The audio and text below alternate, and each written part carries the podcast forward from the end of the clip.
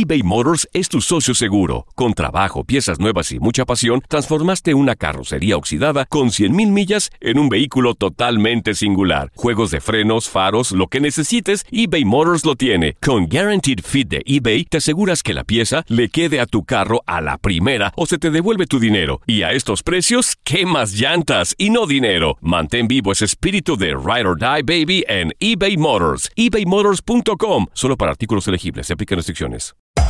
Hacer tequila, Don Julio, es como escribir una carta de amor a México. Beber tequila, Don Julio, es como declarar ese amor al mundo entero. Don Julio es el tequila de lujo original, hecho con la misma pasión que recorre las raíces de nuestro país. Porque si no es por amor, ¿para qué? Consume responsablemente. Don Julio Tequila, 40% alcohol por volumen, 2020. Importado por Diageo Americas, New York, New York. When something happens to your car, you might say,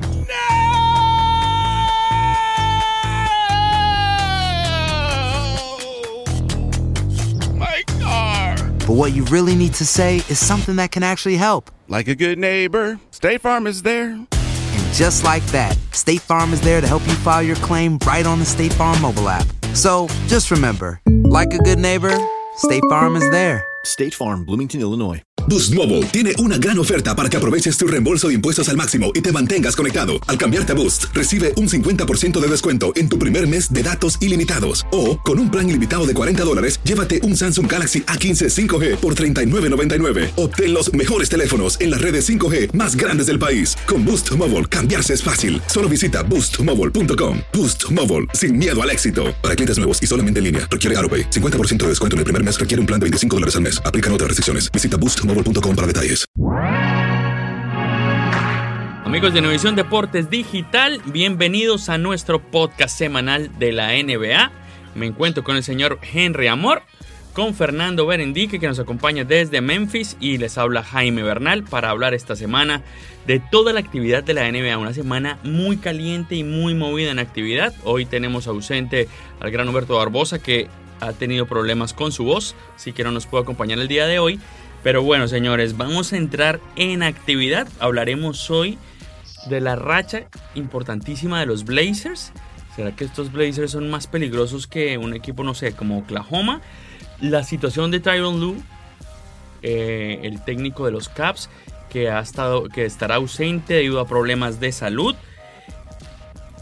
Del panorama de los Golden State Warriors cuatro lesiones, casi que sus cuatro figuras principales lesionadas y todos al mismo tiempo. Y el panorama nuevamente del oeste en los playoffs de la NBA. Así que entraremos en materia. Y bueno, los Portland Trailblazers son el equipo más en racha del momento, más encendido. Quizás justo a los Houston Rockets, el mejor equipo del momento en la NBA. 13 victorias en fila ya suman los Blazers. Señores, ¿cómo ven estos Blazers? Es, ven que están favorecidos quizás por las lesiones que han subido los equipos del tope del oeste. Eh, ¿Cómo ven esta situación, señor Henry Amor?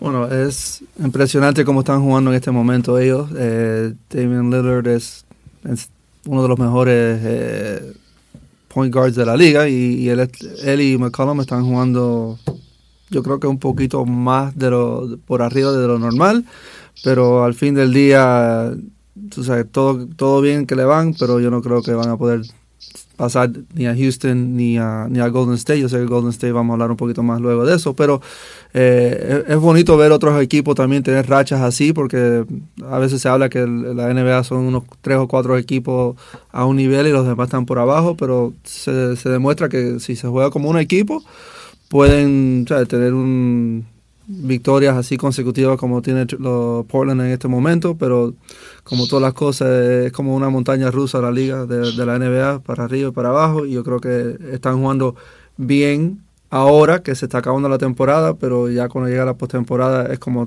como hemos hablado siempre que los equipos nada más que se tienen que enfocar en un equipo y hay más preparación para lo, las cosas que esos equipos les gustan hacer que, que la defensa le trata de quitar. So, es que lo disfruten ahora, es lo que quiero decir, en otras palabras. Perfecto. Fernando, tu opinión. Bueno, pienso, eh, coincido en, en, la mayoría de, de, las cosas que dijo Henry. Eh, es bastante entretenido ver que la NBA nuevamente se está empezando a, a, abrir un poco más y que no sean siempre los mismos equipos que figuran, ¿no? Extraordinario lo que está haciendo de Damian Lillard. Eh, está lanzando un poco más de 90% de los tiros libres. Me recuerda mucho a, John Civilot porque es el hombre, quizás yo, yo si fuese un coach o un jugador de la NBA, sería el hombre que más le, temiera en un juego cerrado, un último tiro, de que Damian Lillard tenga el, el, el balón en, en, la mano. Es extraordinario. Tiene todo lo que un jugador puede querer, eh, penetra, buen lanzamiento de triples, sin dejar a un lado este, el, su, su, su, complemento, ¿no? Como es eh, CJ McCullough, eh, Nurkic, este, y todos los demás jugadores de la banca, ya que es un, equipo que está bastante eh, profundo, ¿no? Eh, tres jugadores de ellos promedian doble dígito en, en números. Eh, quizás uno lo ve así desde el punto de vista de afuera y es poco, pero aparte de eso tienen cuatro jugadores más en la banca que promedian más de ocho puntos y no solo lo son los puntos, son que eh, saben cómo colocarse y cómo cumplir su rol en la cancha. Creo que que es espectacular ver lo que está haciendo Portland en esta en este último en esta segunda parte de, la temporada sin embargo coincido con, con, el gran Henry que, que no creo que en, en un escenario de playoff si se llega a topar con gol, un Golden State sano o con los Rockets vayan a poder pasar bueno yo también coincido con ustedes pero les hago una pregunta al respecto ¿Ustedes creen que con lo que ha hecho en los últimos partidos Damian Lillard le alcanza para pelearle el título de MVP de la liga a James Harden o no hay chance alguna? No way. Yo creo que como ha estado jugando Harden, lo que ha hecho para Houston, todos los años hemos visto que Harden ha mejorado y mejorado y lo que ha hecho este año para que Houston esté en primer lugar en la conferencia. También hay que darle un poquito que Golden State tiene sus lesiones, pero antes de las lesiones ya estaban por arriba por un juego. Entonces él ha podido mantener con la ayuda de Chris Paul al, equipo a un nivel que nunca han podido tener eh, desde, el, desde que él ha llegado ahí. Entonces para mí, no importa qué ha hecho Lillard o LeBron o todos los otros, para mí el, el MVP después de 82 juegos se lo merece James Harden. ¿Piensas igual, Fernando? Exactamente igual. Pienso que esta temporada no hay eh, competencia para James Harden. Es espectacular cómo ha levantado el nivel de su equipo, por supuesto con la ayuda de, de jugadores como Clint Capella y, y, Chris Paul, pero pienso que este año no hay quien le quite el MVP a James Harden. Y, y incluso, mira, el, el, MVP del año pasado, el año pasado lo, los triple doubles de, de, Westbrook era lo que todo el mundo estaba hablando. Ajá, pero eso ahora, detrásito, ahí nomás. Y ahora este año, mira, ya Oklahoma también está jugando bien y él está con los triple doubles otra vez y, y ahora esa, ese equipo está buscando y ya está jugando como se esperaba que iban a jugar, se demoró casi una temporada entera, pero ya estamos viendo también otro equipo que va a ser un poco peligroso, por lo menos en las primeras dos rondas de la, de la postemporada para el oeste. Si ustedes tuvieran que elegir a un equipo entre los Blazers y entre los Thunder ahorita que fuera más peligroso para uno de esos dos equipos que ya sabemos van a ser los favoritos para llegar a la final del oeste como son Houston y Golden State, ¿con cuál se irían? Yo, yo digo Oklahoma City. O sea, a mí, para mí, bueno, mi jugador favorito es eh, Russell Westbrook, como él juega, con esa pasión que tiene. Y de verdad que no hay una persona en esta liga que, que le pueda jugar de, eh, defensivamente por todo el juego que lo va a controlar. Entonces él, si quiere llegar a este punto, él va a llegar y si llega y no lo, y lo para, él va a pasar y si no va a correr rebote, pero de una forma o la otra, él va a ser la clave de ese equipo y o sea, le puede dar batalla a, a, a, Houston o a Golden State. Fernando. Yo pienso que Portland eh, puede llegar más lejos que, que Oklahoma. Okay? Oklahoma sabemos lo, los titulares que tienen Westbrook, en Paul George, Carmelo, Patrick Patterson, que es un muy buen jugador, y eh, Adams en el centro está haciendo muy buen trabajo. Eh, pero sin embargo pienso que le falta profundidad. Por mucho que, lo, que los playoffs son eh, alineaciones cortas, lo que se llama alineaciones cortas, de no, no, hay tanta, no necesitas tanta profundidad en la banca, sabemos que los titulares de Oklahoma pueden vencer a cualquier equipo, a cualquier equipo, pero siempre está el tema cansancio, no va, tienes un jugador ya veteranos como Carmelo Anthony, eh, que no te van a aguantar el trote y vemos a Portland que es todo lo contrario, juventud, velocidad, ímpetu y tienen a este guía, como ya dijimos, Damian Lillard, que está haciendo de todo. Pienso que Oklahoma va a llegar más, eh, perdón, que Portland va a llegar más lejos que Oklahoma. Le, veo más, mm, más sangre hambrienta, digámoslo así, que, que el mismo Oklahoma City. Bueno, pero de Carmelo Anthony, ¿sabes? él es un veterano, pero también su cuerpo no ha tenido que pasar por muchas postemporadas cuando estaba en Nueva York, porque esos equipos no, nunca, nunca llegaba a la postemporada. Eso era 80, jugaba 80, 75, 80 juegos y ya tenía el resto del verano para descansar y prepararse para la próxima temporada. So, él es un veterano, pero ya yo creo que él también se está acostumbrando a lo que él tiene que hacer para ayudar a ese equipo a ganar. Y él nunca era uno que jugaba mucha defensa para empezar de todos modos. o él ya sabe que la meta de él es, mira, voy a tirar aquí, anotar 15, 20 puntos para el equipo y con eso los vamos a ayudar a, ganar. Perfecto. Precisamente a ese punto era el que iba, ¿no? Que, que, que quizás la, la, se sabe que Carmelo Anthony no, no es, el, no es de, los, de los top, de los top en, defensa en, en, el juego. Eh, y siempre hay un déficit en eso. Y, y como dije, ¿no? fuera de Cory Brewer, que es una nueva adquisición para para Oklahoma, la banca de, Oklahoma creo que, derrumba los juegos, derrumba los juegos. Mientras juegan los titulares, espectacular, pero entra la banca cuando estos necesitan descanso y se les puede caer. Y con un equipo tan peligroso y tan versátil, tan bien distribuido como Portland, metiendo a Portland, respetando por supuesto la, opinión del gran Henry. Bueno, me parece muy buenas las dos opiniones, una, una, un buen debate, la verdad.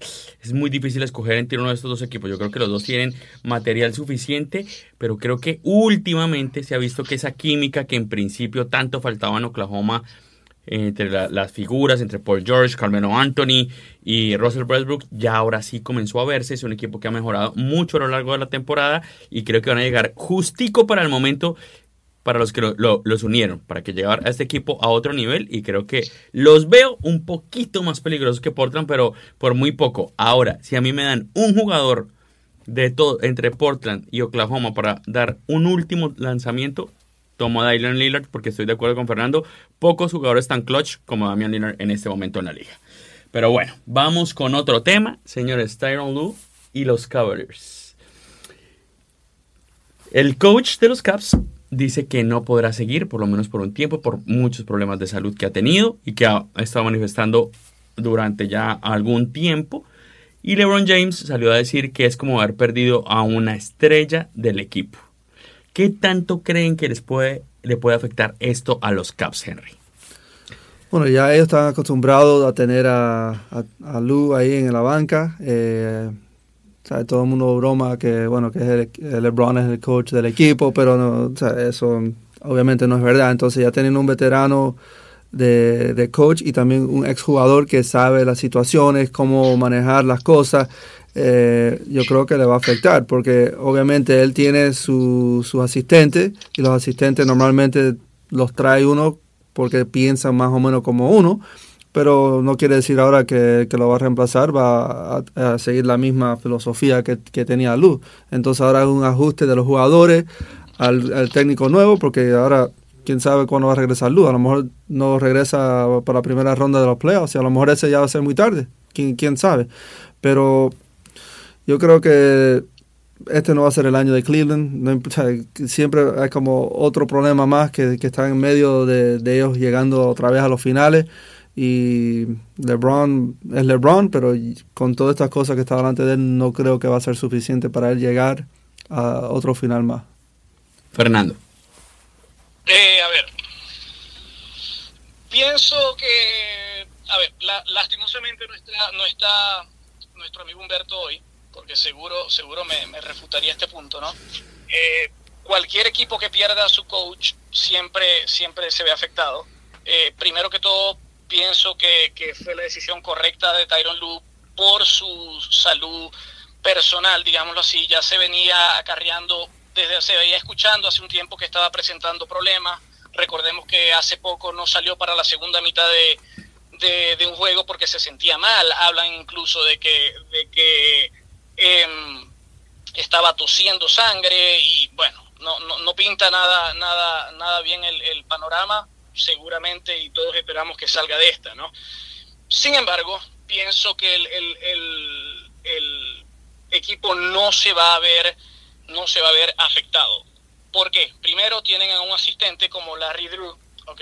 Recordemos que fue hace un, unos, unos años en la liga coach tanto de Atlanta como de Milwaukee. Con Atlanta tuvo buen récord, con Milwaukee no tanto, ¿ok?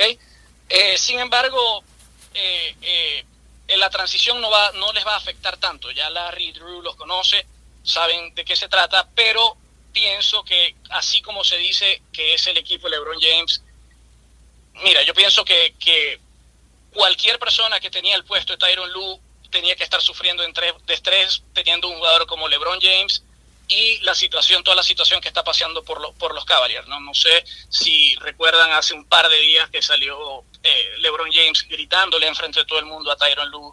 Eh, todo esto, pienso que, que, LeBron, por ser tan dominante en el juego y por ser el, el, mejor jugador en estos momentos, eh, quiere abarcar más de lo que debería, digámoslo así, ¿no? pienso que, que él tiene que ser el líder en la cancha, pero dejar que los demás también hagan su trabajo, ¿no? Eh, eh, pienso que, como te dije, no, no va a haber gran cambio en el equipo, porque para mí, efectivamente, sí manda LeBron. Eh, y, esto lo podemos ver si nos vamos un poquito más atrás del tiempo. LeBron nunca está, ha jugado con una persona dominante en el banquillo. Este, lo tuvo en David Platts y de la noche a la mañana lo despiden cuando tenía el mejor récord de la liga y aquí es donde hereda este equipo eh, Tyron Lue. Anteriormente llegó a Miami con un Eric Spolstra joven también, sobre él Pat Riley, que bueno, todo el mundo conoce la, la, historia de Pat Riley, y tengo entendido que aquí seguramente eh, Henry nos puede dar más insights si los conoce, que la salida de Lebron también fue por, por algo que, un malentendido que, que hubo, hubo con Pat Riley, y, ¿sí me entiendes? O sea, no está acostumbrado a tener a alguien dominante ahí. Yo pienso que realmente LeBron James es el que domina el juego, es el que quiere hacer las jugadas, quiere mandar, quiere en todos los escenarios quiere estar él arriba y pienso que precisamente por esto no ha sido capaz de tener una gran dinastía en un gran equipo como en los 90 Jordan o todos estos equipos anteriores, ¿no? Eh, sin duda alguna esperamos que, que Tyron Lue se, se mejore y vuelva pronto eh, pero pienso que efecto en el equipo no va, no va a haber gran, gran efecto en el equipo. Bueno, en el tema de LeBron y aquí cuando estuve en Miami, yo creo que en ese momento a lo mejor no se dio cuenta de lo que tenía la situación, cómo lo tenía, pero yo creo que él ahora se da cuenta que eso es lo que él necesita para tener más éxito. Porque cuando estaba en Miami, Pat Riley es el que mandaba ahí. O sea, Spolstra era el técnico, pero Pat Riley dice, es así y es así. Y incluso a mí me contaron eh, la primera vez que, Pat eh, que LeBron James regresó a Cleveland, el equipo Miami ganó el juego y se iba a ir a la próxima ciudad, pero tenía como dos días antes que su próximo juego y LeBron se iba a quedar. Le dijo al, equipo, no, mira, yo alcanzo con ustedes, yo me voy a quedar. Y Spolstra se quedó frío, como, ¿qué tú estás haciendo? Eso no se hace. Y LeBron no, no se quería ir llamaron a Pat Riley y Pat Riley lo llamó y le dijo, mira, en buenas palabras, tienes que estar en el avión. Y así fue. Entonces es la disciplina que tenía esta organización con todos sus jugadores, no le importaba si tú eras LeBron James o el que está en la banca, el, número 15 de la banca. Todo el mundo tiene que eh, seguir las reglas. Y yo creo que ahora él se da cuenta que eso es lo que le falta a él en su carrera para llegar a un nivel que todos los años esté compitiendo y que está compitiendo de verdad, porque los equipos que tiene, el año pasado, lo que estaba con, con Kyrie, los problemas con Kyrie, Kyrie se fue. Y si estaba en un equipo donde hay disciplina, esas cosas no pasan. Es cierto, yo, yo, pienso que, discúlpame Fernando, pero creo que el problema, y ahí sí me gustó mucho una frase que dijo Henry en comienzo, es este equipo de, de Cleveland parece predestinado a que este no sea su año. O sea, han tenido, empezamos con los problemas en defensa, luego con los problemas de los cambios que hubo a mitad de temporada, con Isaiah Thomas y demás. Ahora el problema con Tyron Lue, Kevin Love.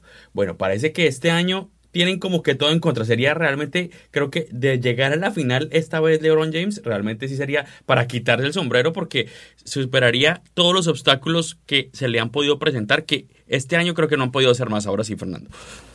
Sí, eh, eh, bueno, volviendo al tema de, LeBron y, los técnicos, todos los grandes jugadores han tenido un técnico que realice su trabajo, un técnico imponente y sin duda alguna comparto exactamente eh, en todo lo que, lo que dijo Henry al respecto. El mejor escenario para LeBron James era quedarse en Miami y hacer una dinastía con el roster que tenía, ¿ok? sin embargo, bueno, decidió regresarse a su ciudad y, y, pero creo que no es el jugador, digamos, no es el jugador fácil de, guiar si, tú, tú, siendo un coach, pues no es, no es, no es muy coachable, digámoslo así. ¿ok? Eh, pienso que su ego, su ímpetu y, y, lo grandioso que es, porque yo nunca le he quitado lo grandioso que es, no lo deja y precisamente ahora que va a estar de gente libre, también se dice que no está tomando mucho en cuenta San Antonio Spurs porque sabe que no va a ser el que va a mandar, que va a tener a una figura como fue Pat Riley en Miami, en Popovich en San Antonio, ¿no? Sin embargo, creo que tampoco es el año de, LeBron James y Cleveland. Coincido con Jaime en decir que si llega, wow, ¿qué más quiere, no? Sí, más lo hizo? Pero no tiene, no tiene el roster, no tiene los compañeros. Y bueno, ahora este, este momento de transición entre Larry Drew y, y Tyron Lupa. Bueno, señores, si al comienzo de temporada uno le dijeran, bueno, ¿qué equipo va a llegar a la final? Uno fácil o sea, en el, en el, en el este decía uno, bueno, puede ser Boston, ¿por qué no Toronto? Los Caps, sobre todo con ese roster que en principio parecía muy bueno, con Isaiah Thomas y Ben Wade y LeBron y Jalen Rose, en fin. Pero ahora, y el otro equipo sin duda eran los Golden State Warriors. Pero ahora los Warriors, que todo el mundo decía en el oeste no hay forma de pelearle, tienen lesionado no solamente a Stephen Curry, no solamente Kevin Durant, no solamente Clay Thompson, sino ahora se les acaba de sumar Draymond Green. Las cuatro grandes figuras, los cuatro pilares del actual campeón de la NBA están lesionados en una situación que yo realmente no recuerdo que las cuatro figuras al mismo tiempo de un equipo se hayan lesionado. ¿Qué tan grave puede ser esto para los Warriors, para el futuro de los Warriors? Viendo que al parecer no es ninguna lesión, ninguna de gravedad, pero, ¿qué tanto los puede afectar de cara al futuro, Henry? Bueno, la suerte para los Warriors es que ellos ya saben lo que hay que hacer para llegar a los finales. Han ido ya los últimos tres años. Es un equipo de los veteranos, no ha habido mucho cambio. Entonces, Steve Kerr sabe manejar las situaciones y yo creo que él no se va a poner en riesgo a los jugadores para traerle, traerlos para atrás muy pronto para que entonces sea peor la situación. Ya Curry se está hablando que ya para el viernes eh, va a regresar y un poco después eso va a ser Clay Thompson y un poquito más después va a ser Kevin Durant. Entonces, sí, no van a llegar, a, yo, yo, creo que ya están a tres juegos y medio eh, abajo de Houston, no creo que van a tener la ventaja de casa, pero al fin del día la diferencia es un juego. Si van a llegar a los finales de la conferencia contra Houston, es un juego de diferencia para un equipo que ya otra vez ha llegado a tres finales, ha ganado fuera de casa y en casa. Y no creo que va a ser tan gran cosa. Ahora, si las lesiones siguen, eh, si Curry regresa y se, se, lesiona otra vez el mismo tobillo y, y sigue ese mismo problema, entonces sí, las lesiones acaban con cualquier equipo y ellos no, no son la excepción. Ellos, si las lesiones siguen así, no van a llegar a los finales porque no pueden hacer nada. no perdieron contra un equipo, sino perdieron contra la salud. Exacto. Fernando.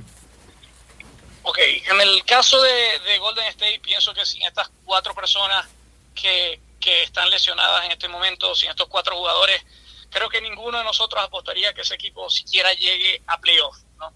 Eh, yo anoche vi el juego donde se lesionó Draymond Green, aparentemente eh, no es nada grave, pero el juego parecía un juego de, escuela, con, con, la alineación que tenía, que tenía eh, Golden State. ¿no?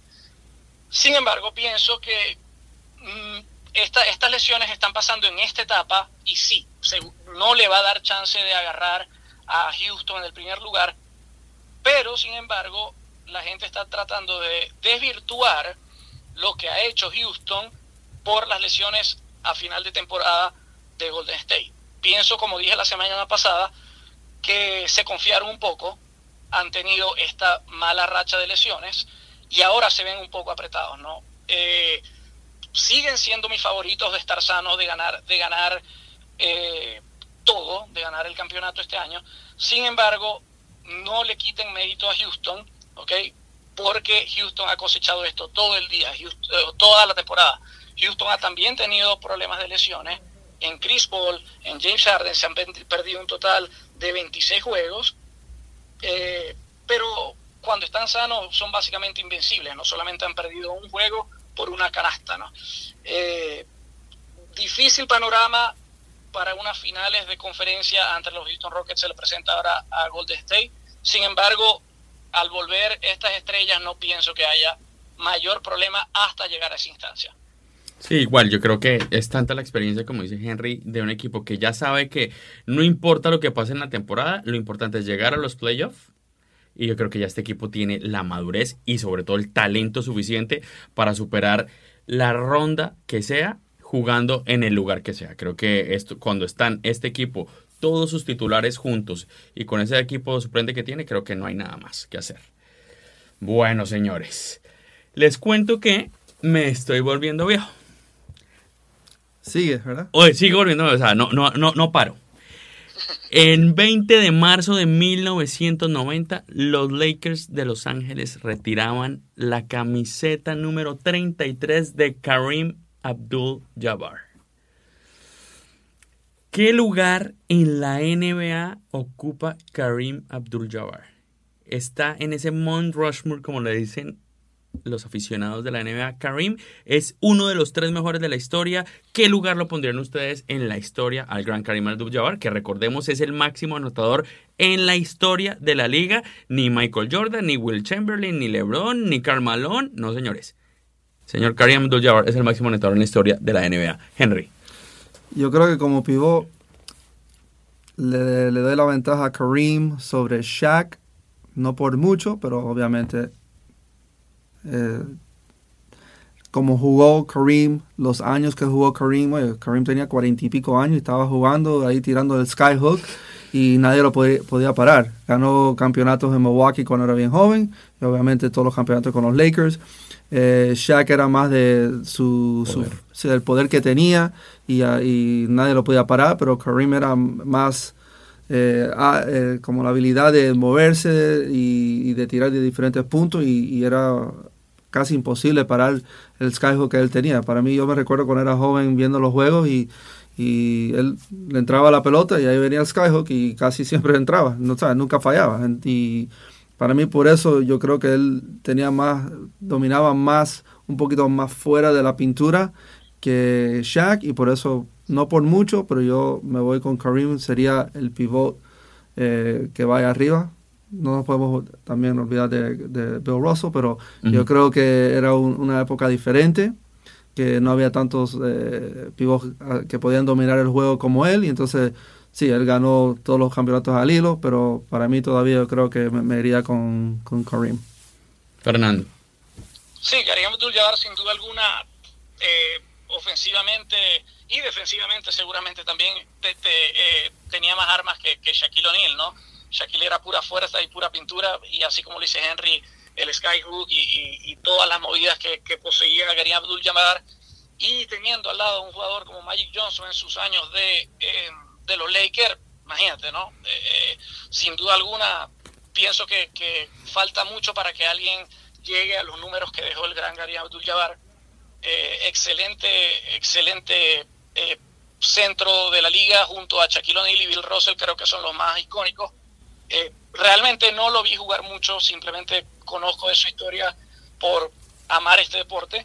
Eh, pero sí, sin duda alguna, pienso que también está sobre Shaquille O'Neal, sobre Bill Russell, por todas esas armas y versatilidad que tenía y, bueno, recordando el roster que tenía en los Showtime Lakers especialmente antes de antes del de Milwaukee, que también fue muy exitoso con ellos. Bueno, señores, yo lo único que les voy a pedir es que vamos a escoger dos partidos, un ganador y con eso nos despedimos.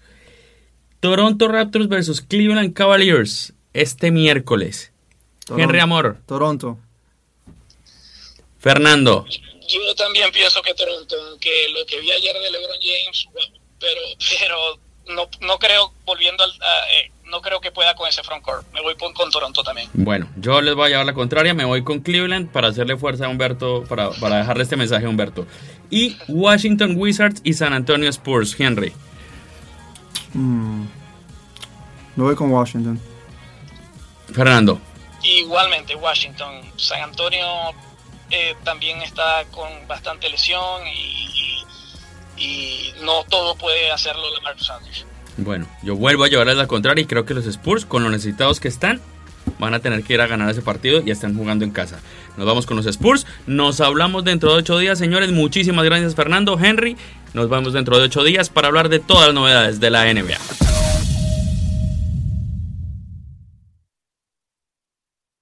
Aloha, mamá. Sorry por responder hasta ahora. Estuve toda la tarde con mi unidad arreglando un helicóptero Black Hawk. Hawái es increíble. Luego te cuento más. Te quiero. Be All You Can Be, visitando goarmy.com diagonal español. Boost Mobile tiene una gran oferta para que aproveches tu reembolso de impuestos al máximo y te mantengas conectado. Al cambiarte a Boost, recibe un 50% de descuento en tu primer mes de datos ilimitados. O, con un plan ilimitado de 40 dólares, llévate un Samsung Galaxy A15 5G por $39.99. Obtén los mejores teléfonos en las redes 5G más grandes del país. Con Boost Mobile, cambiarse es fácil. Solo visita boostmobile.com. Boost Mobile, sin miedo al éxito. Para clientes nuevos y solamente en línea, requiere AroPay. 50% de descuento en el primer mes requiere un plan de 25 dólares al mes. Aplican otras restricciones. Visita para detalles. Hacer tequila, Don Julio, es como escribir una carta de amor a México. Beber tequila, Don Julio, es como declarar ese amor al mundo entero.